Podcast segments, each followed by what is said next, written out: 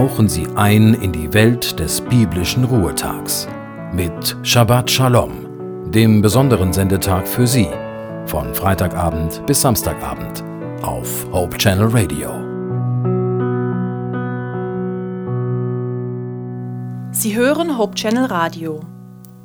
Ich bin Naila Warning und zum Sabbatanfang habe ich Ihnen eine Andacht aus dem Buch Anhalten, Aufladen, Anpacken von Benny Brunotte mitgebracht. Entdecken Sie auch gerne neue Länder? Waren Sie schon einmal in einer für Sie fremden Kultur? Alles ist neu. Die Sprache, die Gerüche, die Traditionen, die Geräusche und Farben.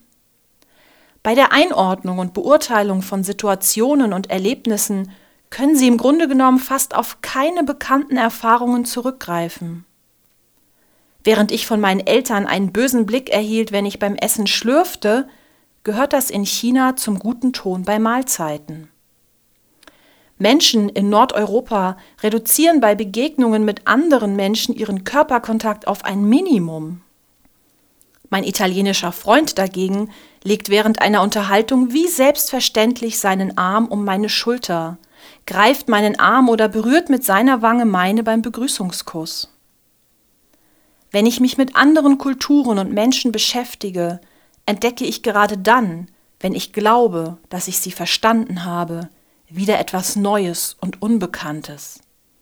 Manche verunsichert das, andere finden es spannend. Vor kurzem war ich bei einem Seniorennachmittag in meiner Kirchengemeinde. Alle Teilnehmer waren älter als 70 Jahre. Ich fragte sie, was glaubt ihr ist für junge Menschen wichtig? Nach einer langen Zeit der Stille meinte eine Frau Annahme. Sie brauchen einen Menschen, der sie so annimmt, wie sie sind. Jemand anderes sagte Ruhe und Stille.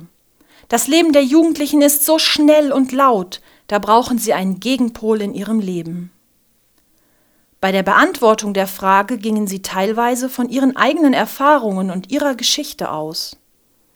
Anderen gelang es, sich in die ganz andere Welt der Jugendlichen hineinzuversetzen. Haben Sie sich schon einmal Gedanken darüber gemacht, welche Bedürfnisse alte Menschen haben oder ihre Eltern oder Teenager? Wenn wir darüber nachdenken, merken wir vielleicht, wie schwer es ist, sich in den anderen hineinzuversetzen. Aber damit fängt es an.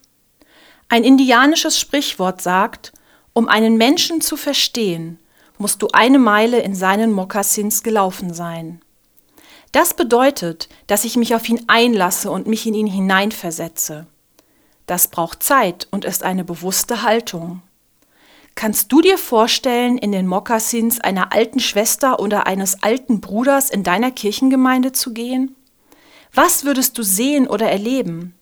Wie würdest du die junge Generation sehen?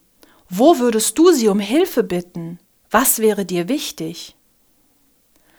Am Ende des Alten Testaments steht ein Text, der die Situation in der Gesellschaft beschreibt, bevor jeder zu den Konsequenzen seines Handelns stehen muss. Im Zentrum dieser Gerichtsszene steht nicht die Verurteilung von Menschen, sondern die Versöhnung der Generationen. Er wird die Herzen der Väter ihren Kindern und die Herzen der Kinder ihren Vätern zuwenden. Da, wo wir in das Herz eines anderen Menschen schauen, lassen wir uns nicht vom Alter, vom anderen Denken, von der anderen Lebenssituation abschrecken. Wir schauen dahinter und entdecken vielleicht einen ganz anderen Menschen. Ich träume von Kirchen, in denen junge und alte Menschen gemeinsam an einem Tisch sitzen und miteinander ins Gespräch kommen. Ich träume davon, dass eine Jugendliche nicht einsam zu Hause vor sich hingrübelt, sondern eine Rentnerin aus ihrer Kirchengemeinde anrufen kann, die Zeit zum Zuhören hat. Ich träume davon, dass ein alter Mann nicht mit seinen technischen Problemen am Computer alleine bleibt, sondern ein Jugendlicher ihm geduldig hilft. Ich träume von einer Gemeinde, in der wir den Mut haben, aufeinander zuzugehen. Machen Sie mit, sodass der Traum kein Traum bleibt, sondern Realität wird? Shabbat Shalom.